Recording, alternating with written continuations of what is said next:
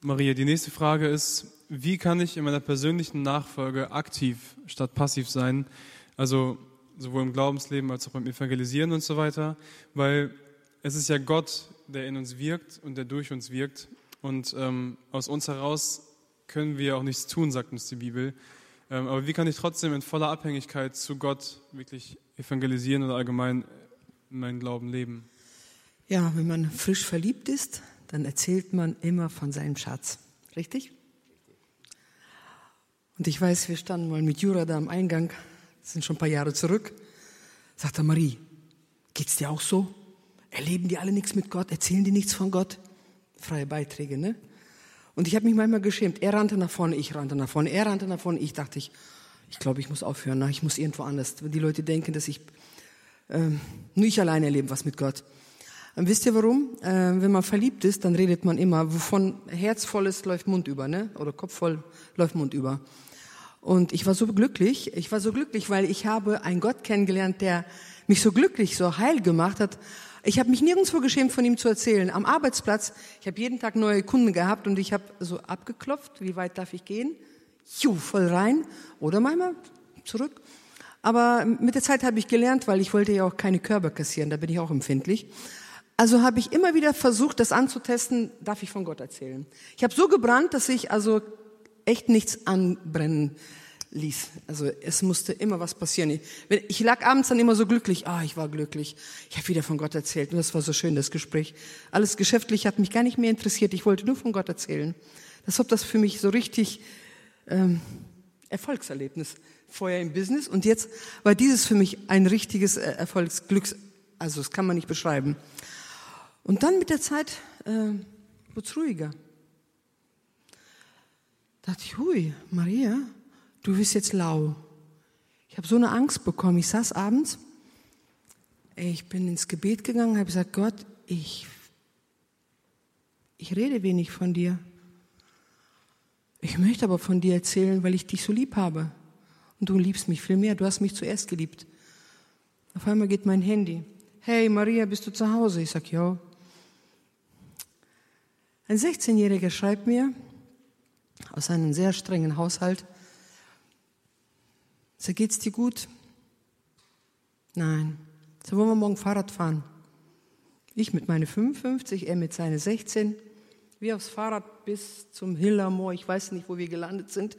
Ich merkte, das Kind ist zu, aber es hat Angst. Und wisst ihr was? Mir war das egal, ob er sich heute öffnet. Für mich war das wieder so, ich habe Gott gestern gefragt und prompt gibt er mir das.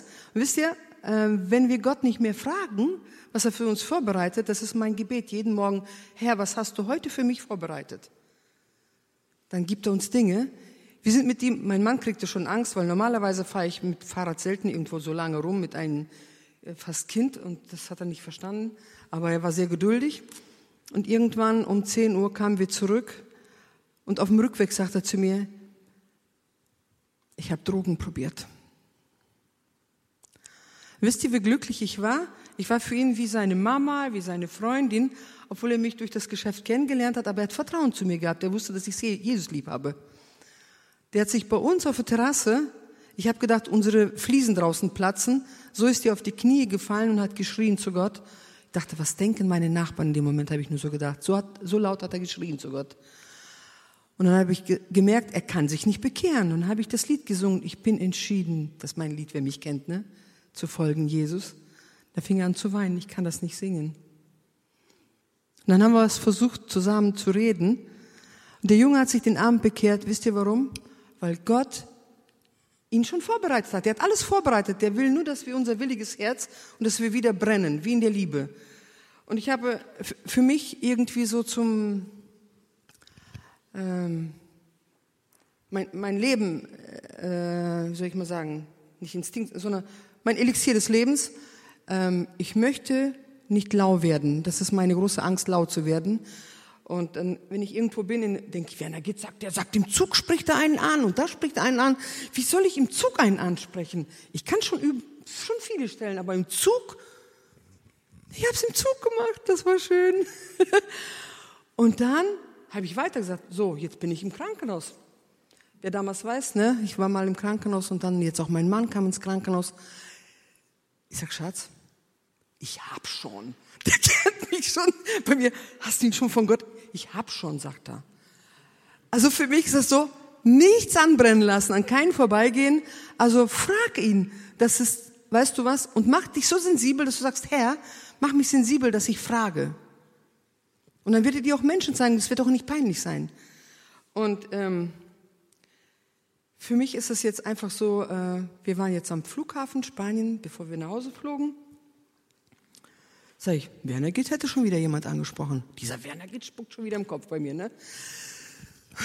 Ich muss ihm gucken, so, ne?